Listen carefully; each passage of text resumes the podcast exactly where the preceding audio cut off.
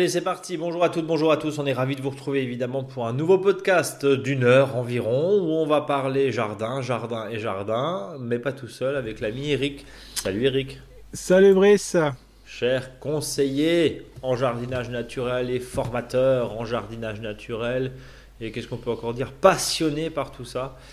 Tu vas nous parler pendant une heure. Enfin, pas que seul, hein. on va évidemment réagir. on, va, on, va, parler à deux hein, quand même on va parler à deux, et près du micro c'est encore mieux.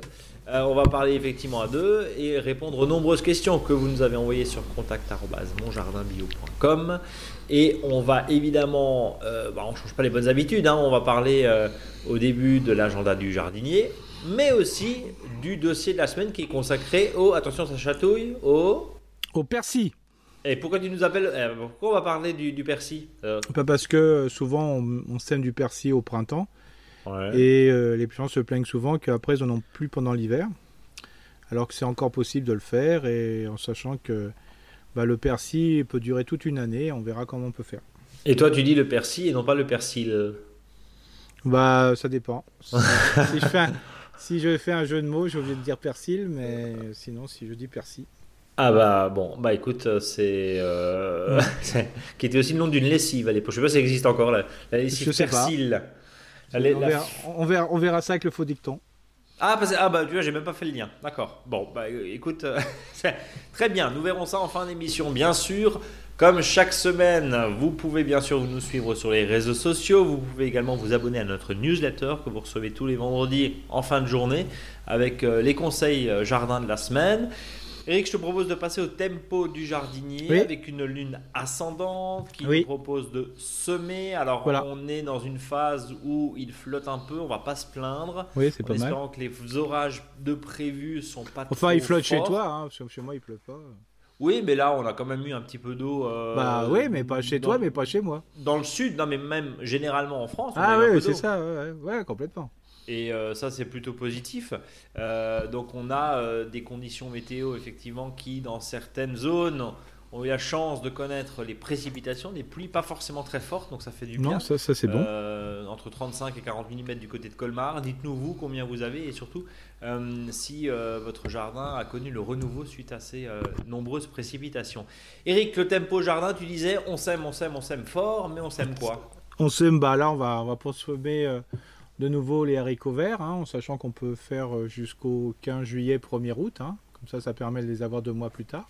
D'accord. Euh, savoir aussi, c'est que comme euh, on est en période estivale, et s'il fait chaud sans faire trop chaud et en plus de la pluie, la germination est tellement rapide, hein, au bout d'une semaine tout est germé, que bah voilà, on gagne du temps aussi sur les, sur les récoltes. C'est pour ça que c'était tellement compliqué pour ceux qui ont des haricots verts, bah, ils se rendent compte que là on est en levée normale, c'est-à-dire on sème les haricots et quelques jours après ils sont sortis déjà, alors qu'on a bien vu euh, les, plusieurs semaines auparavant qu'on avait beau semer, rien qui levait hein, dans les périodes où, parce que le vent était un peu froid la nuit et compagnie. Donc ça montre bien que le haricot vert a besoin quand même de chaleur. On va semer bien sûr euh, des navets. Hein. alors attention aux navets, hein, faut pas que notre gros souci aujourd'hui, et moi je le vois bien sur l'Alsace, euh, on a, euh, comme il fait beaucoup, de sécheresse à un moment, ben, tous les, crucifères dont fait partie, crucifères, bon, qu'on appelle maintenant les brassicacées, dont fait partie les navets, bon, les feuilles étaient vraiment trouées, euh, gaufrées et compagnie par les altises. Hein. C'était terrible. Euh, on peut mettre aussi quelques choux à fleurs, donc choux-fleurs, brocolis et compagnie. Voilà, donc ils seront repiqués plus tardivement. Et puis, euh, on peut s'autoriser quelques épinards s'il fait pas trop chaud, donc mettez-les à l'ombre. Hein, sinon, ça pose, euh, ils auront du mal à pousser. Et puis, bien sûr, pour tout ce qui va être repiqué, on va encore euh, faire du concombre, de la courgette, qu'on peut faire en place, c'est plus facile. parce que ça pousse mieux, mais des fois pour la surveillance, il est plus facile encore de le faire en godet, en large, très très très large godet, parce que les, comme c'est une période où la levée est très rapide, il mm. euh, faut vraiment le faire dans très très très large godet parce que quand on va repiquer, même si on dépote bien, euh, on freine la, poursuite de l'évolution du végétal. Donc euh, courgette, concombre, courgette, on y va. Et puis pourquoi pas du, melon. Et puis on peut encore mettre un petit peu de basilic. Et puis les, le renne, la, feuille du jardin qui est la chicorée et, les, autres laitues. là, c'est le bon moment. Là, on peut commencer à penser à plutôt laitue et chicorée qui sont d'automne. Hein, et puis après, on passera au semis des, des laitues, enfin des salades d'hiver, hein, comme dit. Euh, il y a un point où je voulais revenir évidemment sur, euh, sur ce que tu nous disais, c'est tu as parlé du melon. Alors le melon, il se taille normalement, on lit tout et son contraire et c'est compliqué parce que quand on discute un petit peu avec des jardiniers, ils nous disent mais euh, ah bon, fallait le tailler, mais comment on le taille? Et, et c'est pas très clair pour tout le monde. Est-ce bah, que tu peux nous faire une petite piqûre de rappel? Alors, si vous ne taillez pas, c'est pas grave. Sauf que si le, pied manque un peu de vigueur, bah, vous aurez, euh, vous aurez pas de fruits, quoi. pas beaucoup. Mais euh, concrètement, tu nous proposes. alors c'est facile, on prend, on compte quatre feuilles. Au bout de la quatrième feuille, on taille. Donc une, deux, trois, quatre. Voilà, soit après la troisième ou soit après la quatrième, ça va. Les, les axillaires, donc les yeux euh, qui sont sur les, à la base des feuilles, vont redémarrer, vont donner des tiges, et ces tiges vont donner forcément des fruits. Donc on est d'accord que sur la tige principale, on, on alors parce que des fois on lit pincer, mais alors pincer c'est couper, hein, mais faut, faut, oui, le dire, voilà, pas. Donc alors, couper après les quatre premières feuilles ou les voilà, c'est ça. On, euh, donc on, non, non, on coupe les, on fait quatre feuilles. D'accord. Et après, une fois que on voit les quatre feuilles, on coupe juste après. Et donc euh, les yeux qui vont donner, ça va donner des tiges avec des fleurs et ainsi et, des, et des ramifications. Voilà, c'est ça. Est-ce que le professionnel fait ça, Eric Pardon? Pardon? Est-ce que le professionnel fait ça?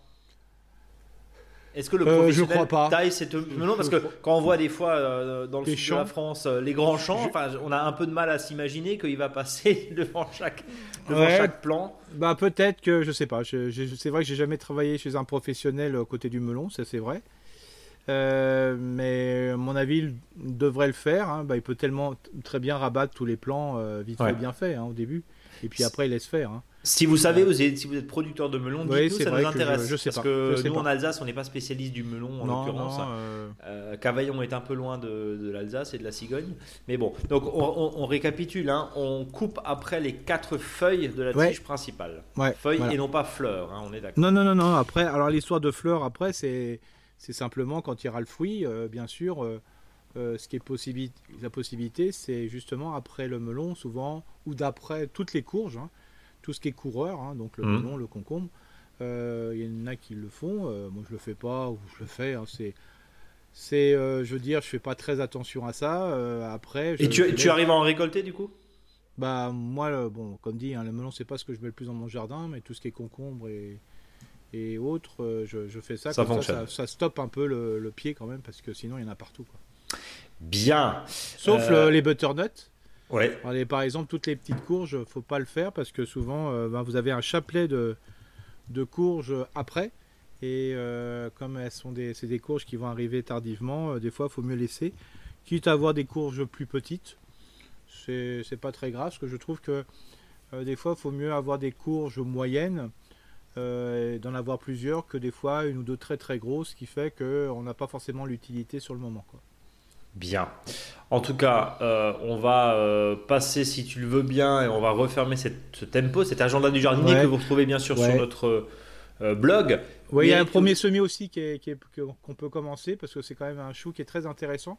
Pour ceux qui n'aiment pas les choux, c'est le, le, chou de Chine, qui a, une brassique cassée. D'accord. Mais qui a un goût qui est pas aussi prononcé qu'un chou, qu'un chou-feuille. Le chou de Chine le chou de Chine. Le chou de Chine. Très compliqué à dire. On peut, on peut commencer à en semer, quoi. mais on a le temps jusqu'à début août. Hein. Euh, bien, et puis évidemment, euh, là, ce que tu nous dis, hein, c'est un tempo en fonction de la lune ascendante, euh, en fonction des, conditions météo. Et on sait que ce week-end, le thermomètre va monter assez sévèrement dans une grande partie du pays, et on devrait respirer à partir de mercredi prochain. C'est ce que nous dit ça. Euh, la météo. Là, c'est peut-être pas utile euh, de commencer à semer des choses qui vont dessécher, à planter des plants très fragiles. Voilà, c'est peut-être pas forcément. Non, quand, euh, arroser tous les, de, température, donc c'est des montées de température là qui vont être quand même assez importants. des fois, il faut mieux attendre le différé de 3-4 jours. et puis après, on verra. Par contre, sur les grosses graines, ce qui est possible de faire sur les grosses graines, c'est par exemple les haricots, on peut semer et pas forcément arroser. Hein. Mmh. On sème parce qu'on si n'a pas le temps et puis après on va arroser quand il va euh, quand il va faire un peu juste après la gros, le gros coup de chaleur quoi. Quand les conditions seront un peu plus Voilà, parce tranquilles. que quand on a ouais. commencé à arroser, il faut continuer d'arroser. quoi. Oui, c'est- tout le problème. Et, et, euh, la graine, elle aime évidemment la chaleur. On l'a vu, tu l'as dit il y a quelques jours. hein, Mhm. euh, enfin, en quelques jours, tu as les. T'as les haricots effectivement qui lèvent. Maintenant, euh, en fonction évidemment de son, son type de sol, tout ça rebat pas mal les cartes. Eric, je te propose de passer aux questions Oui. que vous nous envoyez par mail sur contact@monjardinbio.com et on commence par Pierre Alain, pardon, qui nous dit euh, félicitations pour les podcasts que nous attendons tous avec impatience. Il se passe des choses bizarres dans mon jardin. J'ai la, la chance d'avoir un nouveau grand jardin au sol sablo-limoneux qui peut souffrir du sec, mais que je couvre en abondance de BRF. Tout se passe bien, sauf pour l'ail et les carottes. L'ail planté en cailleux avec des plants certifiés finissent par faire certains soit des bulbes en forme d'oignon, donc sans cailleux, soit euh, d'autres produisent une deuxième série de cailleux juste au-dessus de la terre. Euh, pourquoi? Et autre interrogation, mes tomates l'année dernière se sont boudinées sans faire de racines allongées, quelquefois, quelle que soit la variété. Est-ce dû à la sécheresse ou à une carence? Merci pour vos éclairages, GPS ne changez rien. Alors je vais, tenter de décrire effectivement euh, la photo de Pierre Alain où on a bah, une première, un, un ail et sur la tige au-dessus bah, un deuxième bulbe, une espèce de d'excroissance, euh, une boule d'ail qui se met au-dessus à euh, quoi 5-7 cm de la- du, du premier bulbe. Je connais ça, c'est la première fois que je vois C'est la ça. première fois que tu vois ça. Ouais, alors que, que, par exemple, qu'il y a des cailleux qui poussent au-dessus au niveau de la floraison, ça c'est normal, c'est c'est variétal. Mais ça, euh, comme s'il y a une escroissance au-dessus, c'est quand même curieux. Quoi. Je sais Donc pas. tu sèches. C'est un ail d'ailleurs, hein, je sais pas. Un ail d'ailleurs. Bon. Euh, sur la question des, hum, sur la question pardon des, des- des carottes qui sont assez Oui. euh, toutes boudinées, toutes ratatinées, Alors- c'est c'est dû à quoi? Alors euh, ça peut être, alors déjà, un, si le- ça veut dire que comme la carotte a un axe de racine qui est vertical, hein, donc ça c'est ça va vers le sol, donc c'est une forme, je dirais, qui vraiment s'enf- s'enfonce dans le sol. Si c'est pas le cas, c'est tout simplement euh, deux choses. Euh, soit si des fois on a mis du fumier, euh, par exemple no- durant l'hiver, et le fumier n'est pas bien décomposé, quand la plantule de carotte touche un brin de fumier qui n'est pas encore en décomposition ou en train, la carotte, ne, voilà, ne- la racine principale ne, ne va pas en profondeur, reste. On D'accord. dit que les racines talent, c'est pour ça qu'il y a plein de petites racines principales qui se forment, et vous avez une carotte qui fait euh, plutôt un boudin euh, plutôt qu'une longue carotte. Ça, c'est une chose. Euh, et la deuxième chose, c'est ça peut arriver quand la carotte a bien poussé, voilà, c'est bien, et puis d'un seul coup, voilà, il y a une crispation au niveau du sol parce que le sol s'est resserré, et notamment si le sol est limoneux. Mais quoi, dû à la sécheresse Ah, sécheresse, ouais. Ah, la sécheresse, d'accord. Voilà, Donc c'est quoi l'avantage? C'est on, on arrose quoi. Enfin, si on peut, on peut. Bah là, le, principe, c'est que bon, bah, le sol n'a pas été profond, assez profond. Alors c'est pour ça qu'il y en a sur les carottes, ils font euh, ce qu'on appelle le double bêchage. C'est-à-dire que sur l'endroit, enfin sur la longueur où ils veulent, où la plate-bande où il y a les carottes, et si on a un terrain qui a tendance à se serrer quand il fait un peu chaud, Mhm. euh, ce qu'on fait, c'est qu'on enlève euh, la- une couche de, de- de terre qui est à peu près la hauteur d'un fer de bêche, donc 25 à 30 cm. On enlève la terre et puis après, on décompacte la deuxième partie de 25-30 cm. Ok. Une fois qu'on a fait ça, on remet c'est la terre précédemment euh, qu'on a enlevée, on le remet à l'endroit là. Donc comme la terre elle a été euh, déstructurée, ben, elle est un peu plus molle. On y rajoute euh, du compost bien décomposé et on sème les carottes là. Bon, tout Mais simplement. bon, cette année, c'est compliqué d'avoir des carottes hein, dans des, certains secteurs de, tol- de sol. hein. Moi, par exemple, c'est voilà, j'ai semé très tardivement parce que le sol était tellement serré que c'est compliqué, quoi. hein. Donc, euh, Euh, oui, avec un, un vent qui balayait, qui oui, asséchait même les graines les moins fragiles, si je puis dire. Ouais. hein. C'est ce que tu disais, euh, c'est ce Ouais. que tu nous dis depuis deux mois et demi. Et donc ça, ce qui est valable pour la carotte, l'est valable aussi pour tous les légumes à axe, à axe racinaire vertical. Donc le panais, Voilà. par exemple, Oui, voilà, le panais, mais ça peut être aussi certains radis, hein, radis longs.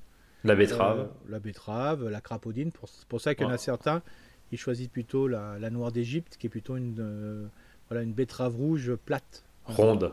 Hmm. Bien, euh, je te propose de passer à Evelyne qui nous dit pour la première fois j'ai planté de l'ail en automne. Euh, elle nous envoie les photos. hein. Les feuilles sont jaunes et certaines ont des points jaunes. Comme de la rouille, est-ce normal? Que faut-il faire? C'est peut-être le temps de cueillir les l'ail en l'occurrence. Alors c'est très jaune, hein, je le décris un petit peu, Ouais. et effectivement une grosse grosse rouille sur les feuilles d'ail. Qu'est-ce qu'on fait, Eric? Bah, ce qui s'est passé, c'est que l'ail, euh, cette année, euh, en sachant que l'hiver n'a pas du tout été froid, donc moi, c'est vrai que j'aime bien euh, avoir de l'ail qui est déjà en terre à l'automne. C'est pour ça que des fois, je laisse, quand l'ail a été trop petite l'année d'avant, parce que pour une histoire de, voilà, à certains endroits, il a manqué d'eau, moi, je laisse l'ail en, sol et je la récupère, et je la, récolte, par exemple, la deuxième année. Ce que j'ai fait il y a trois jours, par exemple, pour certaines plantes. La seule problématique, c'est que cette année, il a fait un, printemps qui était très humide, très poussant. Euh, c'était plus des tiges d'ail qu'on avait, c'était des baobabs, hein, c'était impressionnant. Euh, S'il avait continué comme ça, on aurait eu des, pieds, euh, donc euh, des bulbes énormes. Ce qui n'a pas forcément été forcément le cas à cause de justement la, la période de sécheresse, mais il ne faut pas oublier que l'excès de végétation est très sensible à, justement à, à un champ- aux champignons, ce qu'on Mhm. appelle la rouille. Euh, donc euh, le- ce qu'il faudra faire, euh, là maintenant c'est trop tard, donc il faut quand même la surveiller, vérifier, tirer un pied d'ail pour voir comment est les bulbes, s'ils sont assez gros, On peut y ça aller quoi. le coup, on- ça vaut le coup de les enlever en sachant qu'en principe on attend toujours fin juillet pour le faire, mais comme cette année c'est très compliqué au niveau tempo, là euh, il y a des choses qui se passent euh, en ce moment, on a l'impression qu'on est déjà fin août, Euh, il y a du bois qui durcit alors qu'il devrait outer, il est plutôt il est juillette, hein, ça, quand même, c'est quand même surprenant. Oui. Par contre, euh, il y a des fruits que j'aurais cru euh, bah, plus tôt, en fin de compte, ils sont plus tard que l'année dernière. Donc euh, voilà, c'est un peu des fois des curiosités par rapport justement un peu à un dérèglement euh, du temps. Donc c'est. Par contre là, moi je vérifierai. Si là il n'est pas encore assez mûr entre guillemets pour euh, récolter, c'est-à-dire il n'y a pas assez de fans de feuilles assez sèches, euh, ce qui est possible de faire, c'est toujours faire un petit traitement avec du lait pour stopper et bloquer euh, la prolifération du champignon.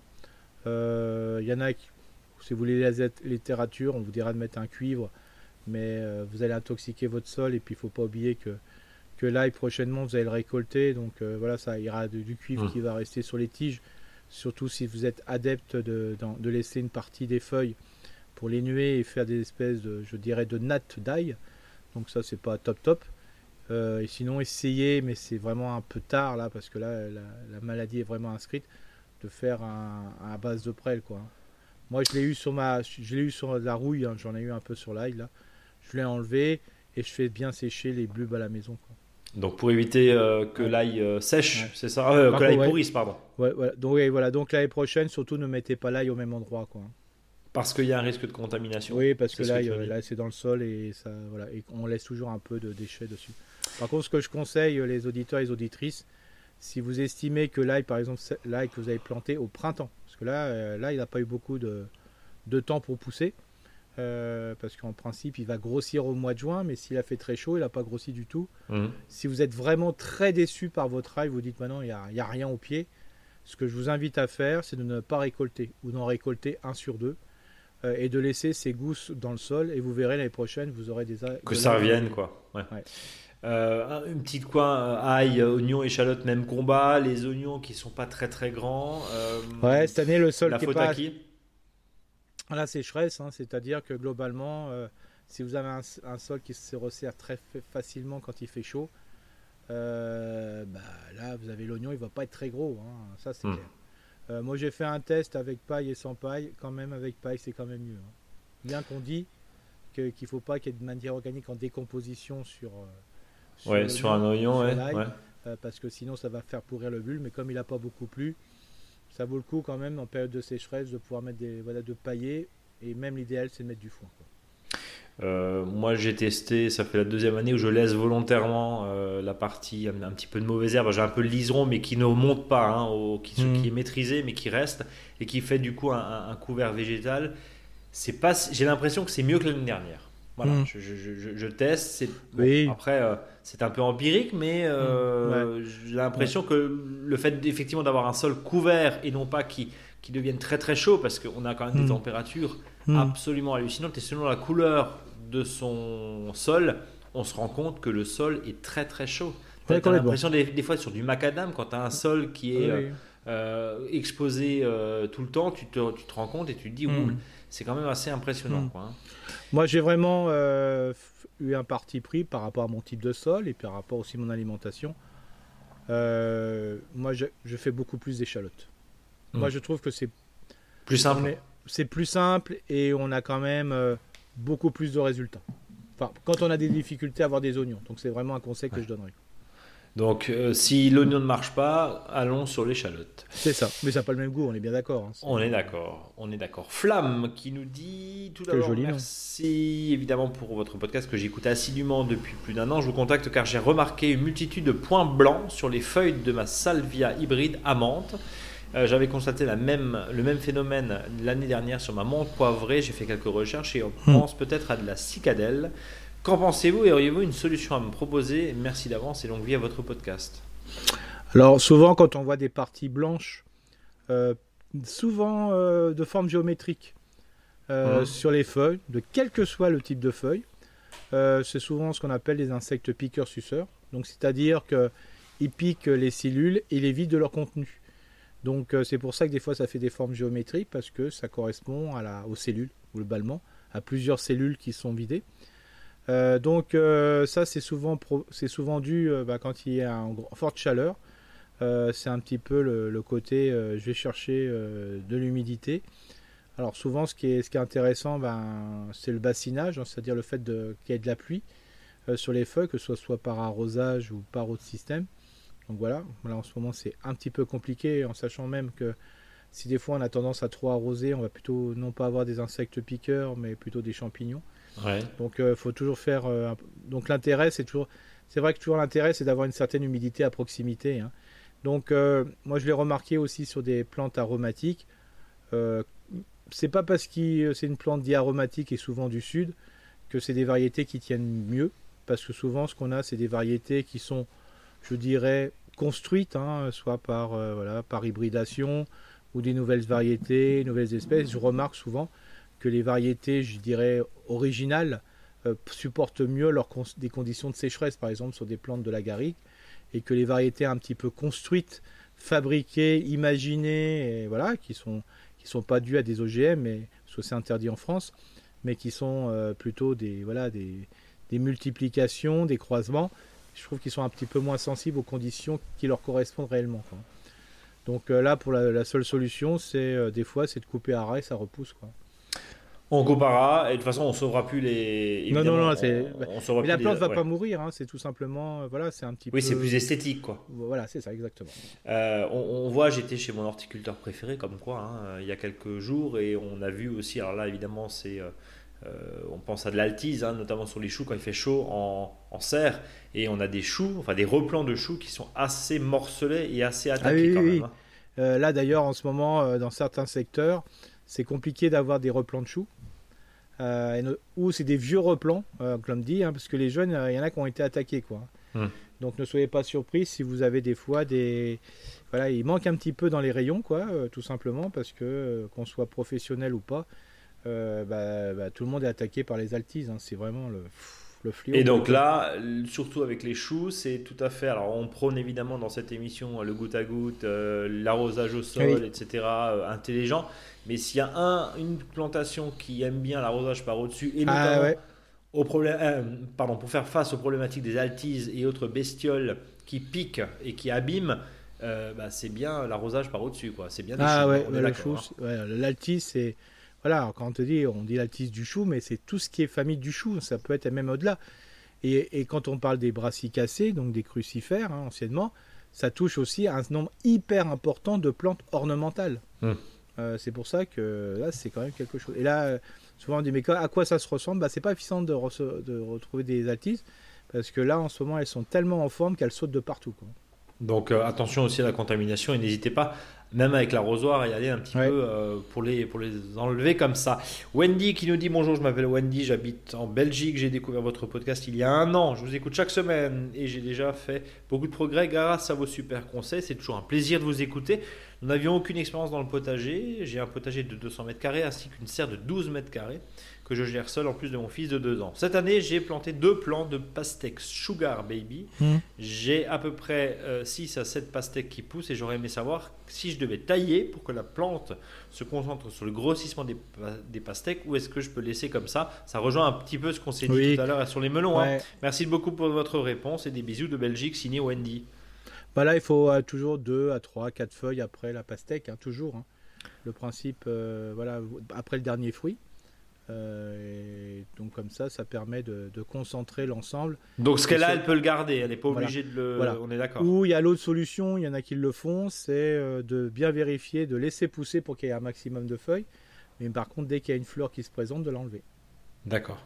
Voilà. Donc maintenant, à choisir, les deux fonctionnent. C'est un peu ça. C'est ça, voilà, c'est complètement vrai. Mais le, parce que la problématique de, coupe, de, de pincer, alors, on dit- moi je dis couper, mais en réalité c'est pincer. Alors pourquoi je dis euh, plutôt couper que pincer Parce que quand on pince, c'est à un stade de la plante où la tige est cassante. D'ailleurs, tout le monde a fait la mauvaise opération. Euh, des fois, en prenant une tige de courge, euh, bah, cac, ça, Hmm.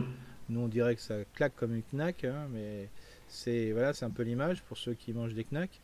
Euh, mais le, parce que sinon, quand la tige est un peu trop dure, le fait de pincer, il faut déjà avoir des ongles, parce que sinon vous effichelochez la tige et c'est une entrée importante pour les maladies.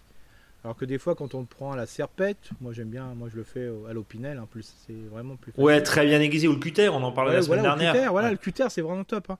Et là, comme ça, vous avez vraiment une jolie coupe. Quoi. Parce que sinon, euh, même pour les tomates, hein, euh, ceux qui enlèvent les gomments de tomates, bah, quand il est petit, il n'y a pas de souci. Bien sûr. Euh, quand on est juste à- au stade où c'est craquant, bah, c'est facile. Parce que là aussi, chacun a dû faire. euh, on, prend, on essaye de tourner la tige pour tourner, et hop, ça pète d'un seul coup.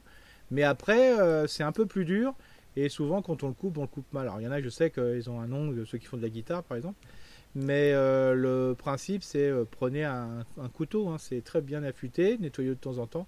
Et comme ça, vous faites vraiment des plaies très très fines. Bien, on passe à Carole qui nous parle de pied de vigne. Bonjour à tous les deux, j'espère que vous allez bien merci pour votre podcast qui est une vraie aide pour chacun d'entre nous. J'ai acheté et planté au mois de mai ce pied de vigne. Depuis quelques euh, temps, les feuilles se décolorent de plus en plus. J'arrose plus, j'arrose Mhm. moins. Bref, euh, je ne sais plus quoi faire et pour l'instant, je n'ose pas mettre quoi que ce soit euh, dessus sans vos conseils. Pouvez-vous m'aider?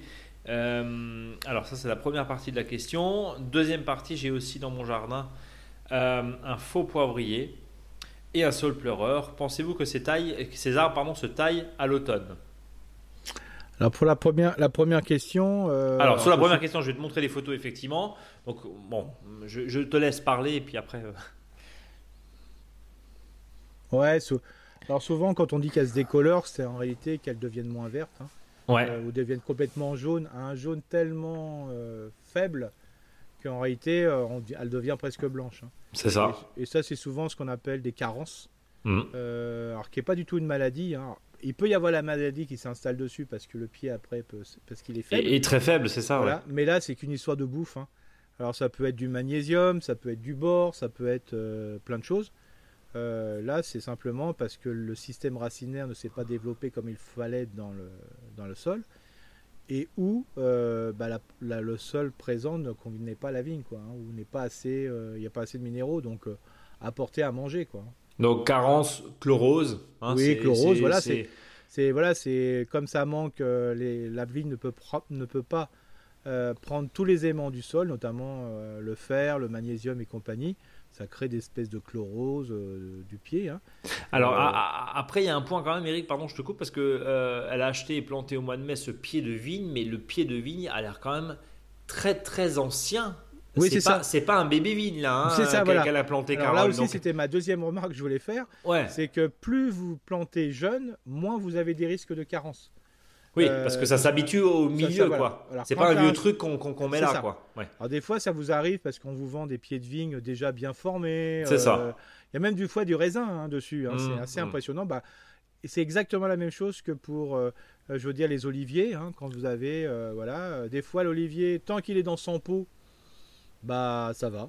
C'est fou à dire. hein. Et puis dès que vous le plantez, bah, comme le pied, le, le pied, enfin la plante a vécu pendant euh, des dizaines d'années dans un espace, vous lui changez d'espace. euh, Ouais, la greffe prend pas quoi. ouais, c'est ça.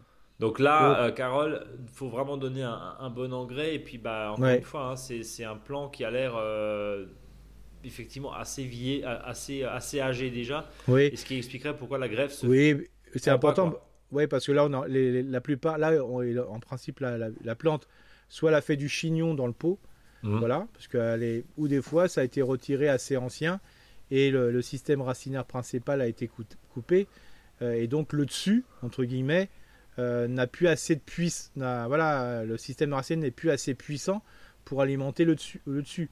Donc il y a forcément une défaillance en sels minéraux. Hein. Acheter jeune, ça va tellement vite. Oui, c'est surtout moins cher. Hein, pour le coup. Euh, alors, j'ai donc le faux poivrier, le saule pleureur, Eric? Bah, le sol pleureur, euh, comme dit, euh, ça, ça se taille facilement. Euh, un peu quand on veut, quoi. Ouais, voilà, pareil pour le faux poivrier. Hein. Il n'y a, pas de souci. Avec, bien sûr, le, voilà, le, le, sol pleureur qui est quand même beaucoup plus, beaucoup plus simple. Mais attention aussi, un sol pleureur est là pour pleurer, quoi. Hein. Donc, il faut le laisser grandir pour que les branches puissent retomber. Et dès qu'on a un sol pleureur, ça veut dire qu'on souhaite mener sa vie en, en lien avec un arbre qui doit être grand. Hmm. Pas, on fait pas un bonsaï, quoi. Voilà, c'est ça. Euh, j'habite dans le Var. Hein. Moi, de mon côté, mon potager cette année a été minable. Les haricots n'ont pas poussé. Les petits pois sont morts d'une maladie. Les plantes dont les feuilles sont petites et jaunâtres peinent à peine à faire des fruits. Dommage. On, suppute quand même qu'il y a peut-être la problématique de, de, de, fertilisation là, peut-être. Oui, voilà. Si on dit, ça, euh, voilà. Euh, alors, alors les, les fois les petits pois, moi j'en ai plein qui me l'ont dit. Hein, ça, a tellement, il a tellement fait chaud pendant une période que les petits pois n'ont pas pu aller jusqu'au bout. Quoi. Ouais, ils ont cramé. Mais ça, ça fait trois ans que ça existe, euh, Eric. Oui, tout à fait. Alors, ce que je vous invite à faire, euh, là, euh, moi, c'est ce que je vais faire. Je vais semer des petits pois prochainement. Quoi. Pour l'été Alors, plutôt des petits pois mange-tout. D'accord. C'est-à-dire qu'ils demandent un développement moins long, parce qu'il n'y a pas besoin qu'il y ait la formation du grain. Et donc je vais les semer à partir du euh, fin début août, euh, mi-août quoi. Bien. Parce que voilà, parce que on va être confronté tous les ans. Alors sauf si on est dans des secteurs de la France où on peut semer les petits pois euh, à l'automne, de les avoir de très bonne heure. D'autres dans le nord de la France, si on a des problèmes de chaleur au début, on peut faire ce qu'on veut. Parce que là, on peut arroser, on peut même dans les secteurs frais, quand il fait trop chaud, il fait trop chaud. Quoi. Ok, euh, je te propose de passer à Alice qui nous dit Bonjour les amis du potager, tout d'abord merci pour le partage de vos connaissances et compétences qui sont précieuses, d'autant plus quand on débute au jardin. C'est ma troisième année de culture et j'ai encore beaucoup à apprendre, notamment pour reconnaître les difficultés rencontrées par mes, plantations. Pardon. Je vous joins deux photos, celle de mon figuier dont certaines feuilles sont mal en point. Avez-vous une idée de la cause de ces taches étoiles et quelles solutions préconisez-vous vais te montrer les photos effectivement, Eric. Et puis ensuite, euh, celle de mon lissier, j'en ai planté deux en extérieur fin 2020. Tous les deux ne se portent pas bien. Le même schéma se répète chaque année. Bon développement des feuilles en mars-avril et dès le mois de mai, les feuilles jaunissent et en juin, juillet, elles tombent. Je n'arrose pas, je laisse faire la pluie quand elle veut bien tomber. Je suis euh, du côté de Saint-Brieuc, donc plutôt bien loti. Merci par avance pour votre aide et bon jardinage à toutes et à tous je te montre les photos du coup du, pardon, du figuier qui effectivement a l'air très desséché et du lissier. Ah ouais, c'est terrible. Euh, là. Alors là, à mon avis, c'est pas qu'une histoire de. Là, c'est pas qu'une histoire de, je dirais, de, pluie. Hein. C'est aussi une histoire de sol. Hein. Euh, alors des fois, alors je sais pas, je ne fais que des hypothèses. Parce qu'en principe, un figuier est toujours de bonne facture, ça pousse très facilement. Euh, Alors des fois, ça arrive que les figuiers ont été mis le long d'un mur. Ouais. Euh, le long d'un voilà des fois le long d'un mur alors soit la mur d'une maison ou soit d'un mur euh, je veux dire de séparation et je, je sais pas comme ça quand je le vois comme ça parce que j'ai eu déjà le cas c'était que bah il y avait on avait enterré un peu tout et n'importe quoi dans la fosse entre le mur et des fois une tranchée à côté. Hein. On remplit le bas du mur, quoi. Et là, j'ai l'impression que c'est peut-être un excès de, par exemple, de calcaire, euh, de voilà, de, ou de. Il n'y a pas de la bonne terre, quoi, en gros, Eric. Ouais, voilà, c'est. Il n'y a pas à manger, quoi, en dessous. Il n'y a pas à manger, et surtout, ça, ça c'est tombé sur quelque chose un peu toxique, euh, qui, qui, brûle tu un les racines. Oui, mais voilà, c'est pas, c'est surtout par rapport, à, c'est peut-être un excès de ciment, un excès de plâtre, un excès de, voilà, Alors peut-être que je me trompe complètement, Mais comme ça, en voyant, je, voilà. si des fois l'auditeur peut nous renvoyer une photo avec l'environnement. Du, du, sol Ouais, voilà, ce que... la situation. Voilà. Parce que là, c'est quand même très. Voilà, c'est un peu problématique. Parce que je dirais que là, c'est je vois pas un problème d'humidité ou de, manque d'humidité, mais plutôt un problème de l'arbre est arrivé sur une surface qui lui correspond pas. Qui lui correspond pas. Euh, le deuxième, la deuxième photo euh, que je t'ai montré, on est euh, sur du coup du, lissier, hein, c'est ça? Oui. qu'est-ce que qu'est-ce qu'il y a comme comme souci? Bah moi je dirais que à mon avis ça doit être la même problématique au niveau du sol. Alors je sais pas si le si la plante est au même endroit quoi mais ça me semble, ça peut, voilà. Pour, pour toi, même combat d'une certaine oui, manière. Oui, même combat. Ouais, ouais, ouais, ouais, ouais, A, priori. On est un petit peu comme euh, le, le, même cas que de la vigne tout à l'heure, je trouve. Donc. Il n'y a pas assez à manger, il n'y a pas assez de terre. Ouais, Peut-être. Bon. Euh, Johan qui nous dit bonjour, j'adore votre podcast que j'écoute chaque semaine. J'ai deux questions. La première concerne mon pommier dont je viens de découvrir une branche cassée, mais pas complètement tombée. Euh, je pense qu'il y a trop de pommes par rapport à mon arbre. Est-ce que me conseillez-vous concernant cette branche et pour le reste de l'arbre euh, Donc effectivement, une branche avec des pommes qui a cassé. Euh, pour info, il a été planté il y a 7-8 ans et a végété pendant les 5 premières années. Il a subi une attaque de chevreuil dans sa première année et il se développe mieux depuis 2-3 ans. Qu'est-ce qu'on fait avec une branche cassée? Bah, alors, alors, voilà, c'est deux. Alors, s'il y a une branche qui est cassée, la seule solution c'est de la couper au, au plus près de la cassure. D'accord. Par contre, si c'est une branche qui est fondamentale, par exemple, qui peut être une charpentière, qui là, pas, du, pas du tout. Hein, c'est justement sur la charpentière. là, c'est quand c'est une branche euh, qui, est, complètement, euh, qui est vraiment importante. Ce qui est possible de faire, si la branche fait plus de 3 à 4 cm de diamètre, euh, c'est il y a possibilité, tout de suite, c'est de visser. Moi, ça, voilà. Par contre, il faut enlever les fruits pour éviter le, voilà, qu'il y ait un surpoids dessus. Mhm. Et si c'est fait dessus, après, c'est comme si l'arbre s'autogreffe hein, complètement avec une, euh, avec une, vis. Hein, moi, ça m'a déjà arrivé même de, de vider euh, sur la sous-charpentière ou la charpentière les fruits. Et puis après, euh, de, de, percer la branche qui n'était pas complètement cassée, on est bien d'accord. Il restait une partie, je dirais, accrochée à l'arbre. Et de le visser. Donc, vous mettez une tige filetée. vous prenez deux rondelles les plus larges possibles et vous vissez avec voilà, deux, gros, deux écrous.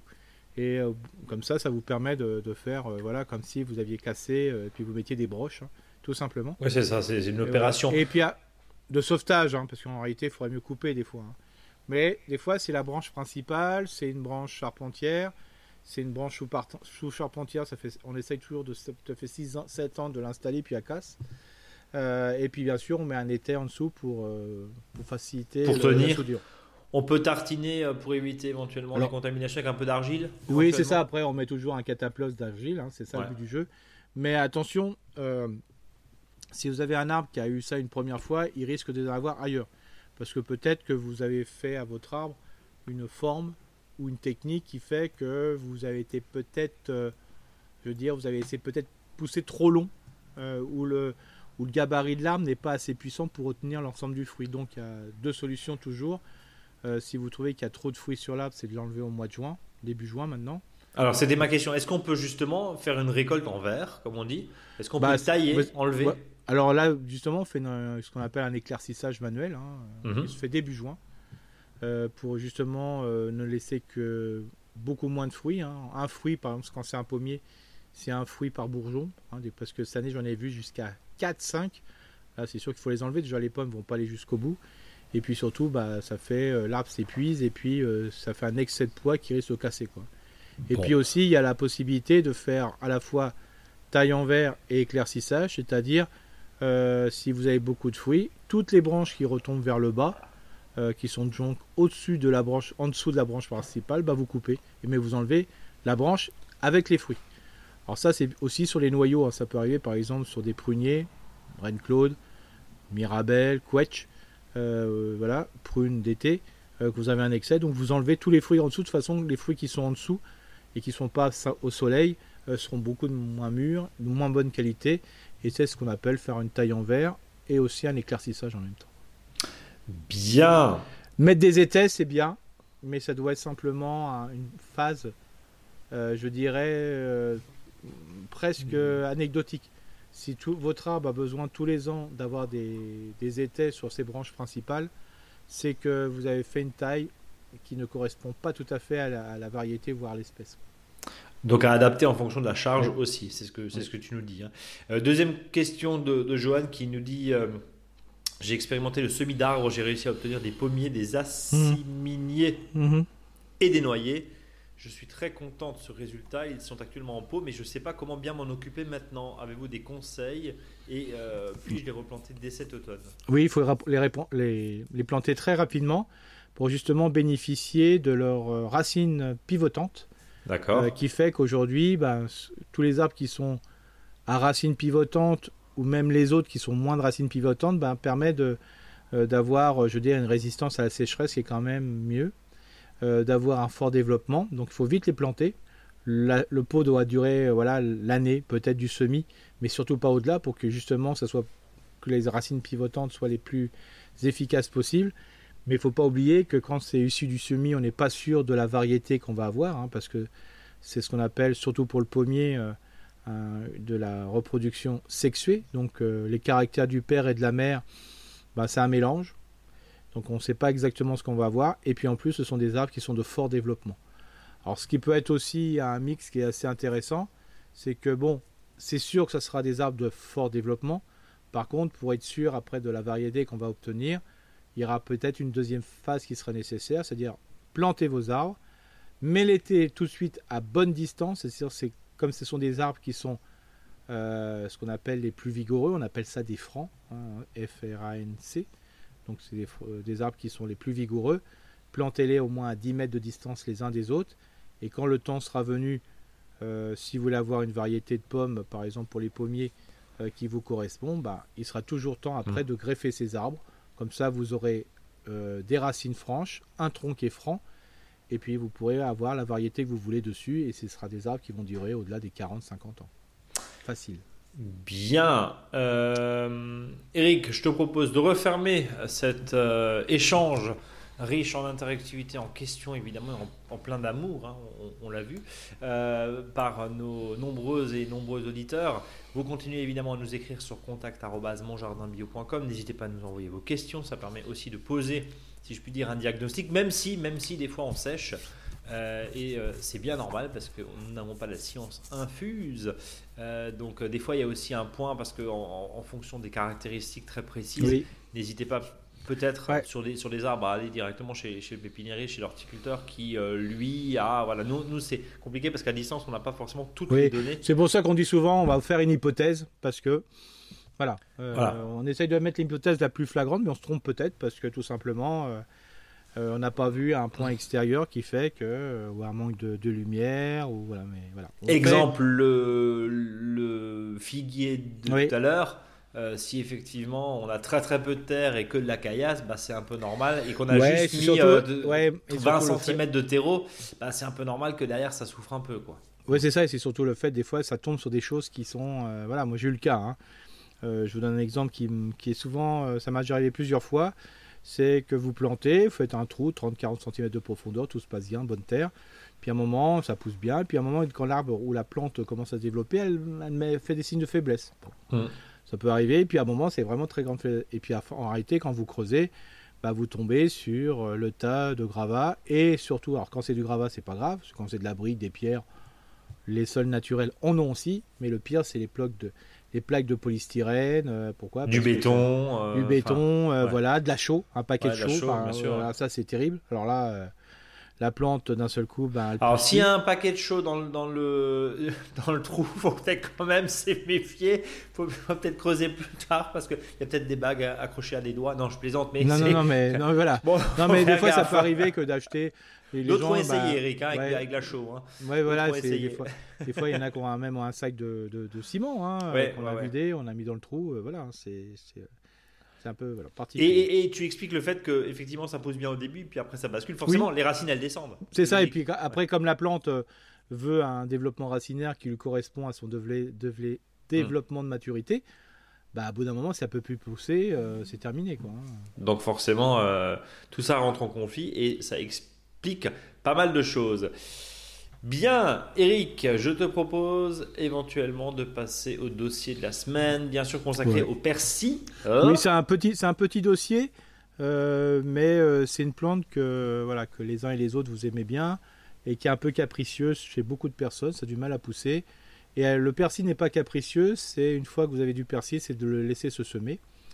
D'ailleurs, en ce moment, il est en pleine, voilà, dans les, dans les parties les plus hautes de la France, bah, elles sont, ils sont en fleurs, en fin de floraison, et puis il y en a d'autres déjà, ils s'égrènent. Donc euh, ça montre bien que le persil peut se semer en, juillet-août. Euh, sachez que ce persil qui va se ressemer tout seul, forcément vous donnera du persil, en quantité et en qualité. Donc ça c'est vraiment le premier conseil que je vous donne, c'est si vous avez du persil, ne coupez pas tout, laissez en deuxième année le persil se fleurir, monter en graines, mettez plutôt des petits piquets, parce que ça fait du 40-50 cm, de, de manière à le bien le maintenir et surtout d'éviter qu'on a des coups de ciseaux dedans si on trouve que c'est pas joli. Et le ce ressemis fera forcément que vous aurez du persil partout, même dans les dalles de, de la, des fois euh, partout. Ça pousse vraiment entre les pavés, alors que des fois on fait tout ce qu'il faut, ça pousse pas. Sinon, Pardon, j'ai une question juste avant que tu continues ton propos sur le, sur le persil. Euh, est-ce qu'on le préfère et est-ce que tu le préfères en pleine terre ou est-ce que tu le préfères en pot? Alors le, ce qui est, alors le pleine terre, c'est pratique parce qu'on peut en avoir en quantité et celui-ci revient plus facilement. Voilà. Mmh. En pot, des fois on peut commencer en pot et après le repiquer. Moi, c'est ce que je fais souvent pour mieux le surveiller. Euh, par contre, en pot, c'est tout à fait possible. Par contre, le persil, c'est un système racinaire hyper. Euh, alors là, c'est pas du traçant, c'est vraiment du pivotant. Hein. La preuve, il existe du persil, du tubéreux euh, qui ressemble à une grosse carotte, hein, euh, qui n'est pas mangé comme pour faire de la purée, mais plutôt comme, un, voilà, comme une plante aromatique condimentaire. donc il faut que ça soit un pot, mais alors profond, profond, profond. Je vous donne l'exemple quand des fois vous achetez chez votre horticulteur favori des plants de rosier ou de petits fruits. Vous voyez à peu près, la, c'est vraiment des pots qui sont hyper profonds. Et si vous n'avez pas ce type de pot profond, prenez au moins des larges pots, voilà, de manière qu'il y a vraiment que le système racinaire du persil soit, euh, voilà, se sente bien. Mais c'est un mhm. système qui est très très très très pivotant, donc euh, il faut qu'il soit très très très profond. Voilà. Les jardinières c'est compliqué. Une jardinière c'est plutôt euh, large que profond, donc c'est ça passe bien au début puis puis après quoi. Donc voilà.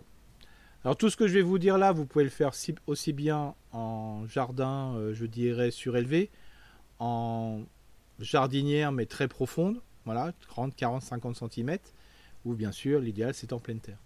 Donc euh, il ne faut pas oublier que le persil il aime bien euh, le soleil, mais aussi un peu la mi-ombre. Hein. Donc c'est super intéressant, d'où des fois le problème quand on est sur un balcon et quand il est en plein cagnat, c'est compliqué. Donc, à préférer euh, une orientation euh, soleil du matin oui, plutôt que le soleil du soir. E-, exactement. Enfin, d'après-midi. S'il est possible de déplacer le pot, euh, voilà. Je comprends que les jardinières, c'est un peu lourd, c'est un peu compliqué, mais si c'est un large pot bien profond, on peut des fois le déplacer dans la journée et, ne moins l'exposer au plein soleil de, 14 heures, par exemple.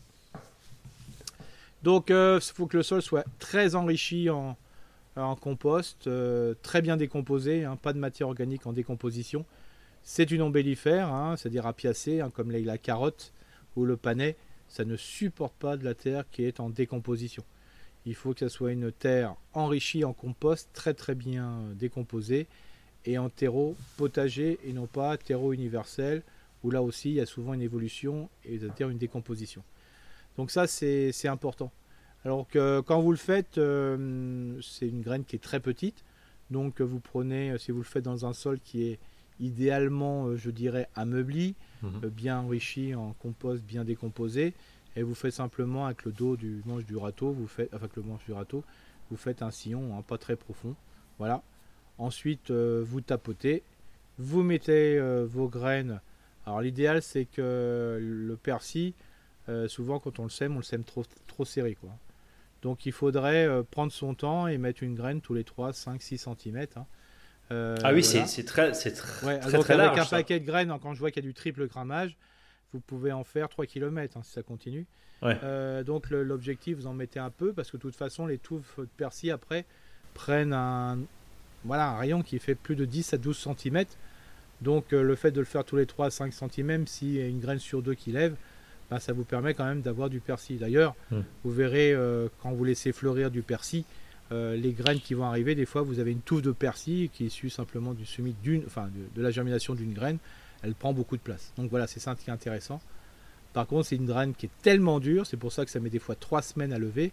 D'ailleurs, il ne faut pas se leurrer, il faut attendre 3 mois, c'est-à-dire 90 jours entre le semis et la belle récolte. Donc si vous le semez en ce moment... Euh, c'est pour l'automne quoi. C'est pour l'automne. Et donc mm. ça permettra à l'automne d'avoir jusqu'à début novembre un persil exceptionnel que vous pouvez aussi utiliser directement ou vous pouvez le mettre euh, au congélo, enfin voilà, couper en petits morceaux ou en brin, enfin vous faites ce que vous voulez, ça c'est vraiment pratique. Et pour les régions les moins froides, parce qu'à un moment il va pouvoir geler, euh, bah, vous pourrez en avoir tout l'hiver, il suffira de mettre un, tunnel dessus, il y en aura de moins en moins, mais il y en aura quand même, donc c'est intéressant. Et puis pour les, ceux qui sont en région beaucoup plus froide, il faut vraiment protéger le pied, de manière que l'année d'après il fleurisse aussi, mais il va aussi redémarrer en persil, où vous pourrez l'utiliser. Ne pas oublier aussi que dès que ça va se rapprocher de la floraison, les feuilles de persil sont amères, d'ailleurs comme toutes les plantes. Hein. Ils changent de goût parce qu'ils sont plus en, phase feuille, mais en phase feuille pour nourrir les fleurs. Donc ils sont un peu plus, je dirais, acides, enfin amers, pardon. Et euh, voilà, c'est plus compliqué. Mais voilà, ça c'est plus facile. On rappelle que le persil est gélif, Eric. Oui, complètement. ça ne... Contrairement à la ciboulette qui passe l'hiver sans aucun problème. Ah oui, voilà, c'est. Bah, de toute façon, la ciboulette c'est une plante vivace. Hein, ouais. alors que le, persil c'est bisannuel. Donc euh, voilà, il n'y a pas de. Par contre, il il peut être des fois très vivace, même si c'est une plante bisannuelle, tout simplement parce qu'il va se ressémer facilement. Voilà, donc du coup, on peut compter dessus. Sur l'idée, c'est même de laisser une plaque, un, endroit où on va lui laisser, euh, on va le laisser faire en, jardin en pleine terre, quoi. Ouais. De toute façon, quand vous avez un mètre de persil, hein, pour faire simple, hein, il faut au moins laisser 10 cm de, de plantes à, que vous ne cueillez pas du tout. Qui va se ressemer. Voilà, que vous laissez le maximum de la puissance euh, du persil pour qu'il puisse bien se ressemer. Et comme ça, vous en avez partout. Par contre, il n'est plus, en n'est plus en ligne après. Mais par contre, vous pouvez récupérer les graines et puis de, les mettre où vous voulez. Par contre, quand vous les récoltez, il faut les semer tout de suite. Bien, Eric, je te propose de passer. Alors, on a fini hein, le dossier du persil. Oui. Alors, bien sûr, c'est un petit dossier, mais c'est vraiment une plante qui est tellement intéressante. Hein. Euh, que voilà, et c'en est même euh, des situations où il y a des zones de persil, je l'ai vu, c'est très joli, ça fait même très décoratif, ça fait vraiment des, bandes tout à fait intéressantes. Bien, en tout cas, merci du conseil. Pourquoi pas de l'ornement euh, avec du persil. Juste avant de passer au faux dicton, évidemment, et au mot de la fin, je voulais juste faire un petit clin d'œil à Camille qui nous dit Cher vous deux, j'ai pensé à vous. Elle nous a envoyé une petite image humoristique où voilà ce qui arrive quand on, ne plante pas la bonne lune, jour feuille, jour racine, et puis euh, la, photo, on voit les, les, carottes qui sont plantées par les fans et, euh, donc hmm. la carotte est découverte et euh, le poireau est, planté effectivement aussi à l'envers. Donc c'est un petit, petit clin d'œil humoristique. Merci. Enfin, voilà, c'est pas forcément une image parce que quand on voit qu'un auditeur nous a envoyé de like qui fait un bulbe juste au-dessus. Oui, remarque. On sait toujours pas ce que c'est, mais effectivement. Non, mais voilà, un bulbe sur un bulbe, voilà. On est, on est, on est d'accord. Eric, on va passer au faux dicton du jour. Ouais, qui est, très court et très con, mais bon, voilà, après, et qui, correspond à ma génération. J'ai même pas fait gaffe que tu parlais de lessive en plus avant. Ouais. ouais. Qui utilise persil, jardine plus blanc. oui, plus blanc que Mais c'est con. voilà, parce que pour les plus jeunes qui nous écoutent, et je crois que la marque existe encore. Persil, c'est pas qu'elle voilà. C'est pas qu'elle elle, euh, existe toujours, c'est qu'elle elle était perdue. Et puis d'après ce que j'ai entendu dire, euh, ça revient. Ça revient. Ça revient. Il y a même Bonux qui va revenir avec un. Ah bah écoute, euh, tout va bien. Il manquerait, il manquerait plus que la vedette et puis, euh, et, puis on, et puis on est bien. Bien, le téléphone sonne, vous l'entendez. Euh, Eric, je vais te laisser le mot de la fin. Bah là, on, j'en ai pas parlé dès le début, mais n'oubliez pas qu'on est dans la deuxième partie de la saison. Hein. Oui. Donc encore hein, jusqu'au 15, là, jusqu'à la semaine le 14, hein, donc encore cette, cette, cette grande cette grande semaine, je dirais, euh, où là, bah, on peut revenir à zéro avec tout semé, tout replanter, tout repiquer. bien sûr, des fois, les semis, c'est compliqué parce qu'on ne peut plus avoir des plantules à repiquer comme les choux, mais on peut tout refaire. Donc euh, voilà, euh, petite anecdote. Il y en a qui me voilà qui remettent des, des plants de tomates en ce moment, hein, mmh. tout simplement, parce que ils poussent tellement vite que Et attention aussi aux mini-modes que l'on laisse euh, tremper euh, Ouais. au moins une heure hein, pour que vraiment, Oui. vraiment ça se Ouais, disloque important. et, et- et que ça puisse après reprendre parce que sinon vous allez vous retrouver avec la mini-mode dans 4 mois quand vous allez récolter le légume, vous avez encore la mini-mode Hmm. et le chou n'aura pas beaucoup bougé. Et juste, on en a parlé chou tout à l'heure, Eric, il faut donner du miam, c'est essentiel. Ouais. Bah, chez le professionnel, il faut pas oublier qu'un chou traditionnel, hein, sans avoir un, un chou complètement monstrueux, il faut à peu près 1,5 kg à 2 kg de compost par chou. Quoi. C'est énorme. Énorme. Énorme, mais ça veut dire que le professionnel, évidemment, alors je pense pas qu'ils, enfin tous ne, ne viennent pas avec un kilo Non, là je parlais de de, je compost, parlais de, mais en équivalent. mais il mettra en équivalent avec des engrais organiques et compagnie. Hmm. hein. Donc voilà, c'est pour ça il faut. euh, en plus, si vous avez une terre type de lotissement, euh, voilà, donc il faut bien comprendre que des fois on n'arrive pas à avoir des choses, quoi. hein. C'est normal. hein. Ouais, et quand on se balade, euh, quand on se balade évidemment euh, sur euh, euh, les terres bretonnes, on se dit mince, pourquoi je n'arrive pas à, faire autant euh, et aussi bien que Prince de Bretagne pour reprendre la marque bien connue? Eh ben, c'est peut-être parce que voilà, il y a un peu de moins de miam. Donc Oui, mettez de l'engrais, alors évidemment organique et, et, euh, naturel, euh, Mhm. que ça existe. hein, il y a des très bonnes formulations qui existent. euh, chez nous ou chez d'autres, mais, euh, mais voilà, euh, Bah, impérativement. Bah, on peut, on peut, pour ceux qui ont déjà eu des choux-fleurs ou des choux romanesco, par exemple, bah, quand vous pensez euh, que des fois, faut prendre la bêche pour les retirer, euh, c'est pire qu'un arbre, et ça, ça a poussé en moins de six mois. Ouais. Donc, euh, vous comprenez bien, vous comprenez bien que ça ne peut se faire que si le sol est riche ou on a enrichi le sol, sinon ça marche pas. Voilà, et euh, parce qu'un potager où on ne met pas de miam, c'est utopique. On va le rappeler quand même. Comme un potager sans, sans aucune goutte de flotte, c'est compliqué aussi. Ça, Mm. ça fait partie, même si on peut euh, bien sûr euh, euh, descendre considérablement les quantités d'eau en paillant, hein, on vous le répète chaque Mm. semaine, et je pense que nos auditeurs sont assez sensibilisés à tout ça. Il y a quand même, bah, les légumes, c'est de l'eau, jusqu'à preuve du contraire. Eric, à la semaine prochaine. À la semaine prochaine! Rendez-vous sur les réseaux sociaux, dans notre newsletter, sur le blog et réécoutez tous nos podcasts. Salut à tous.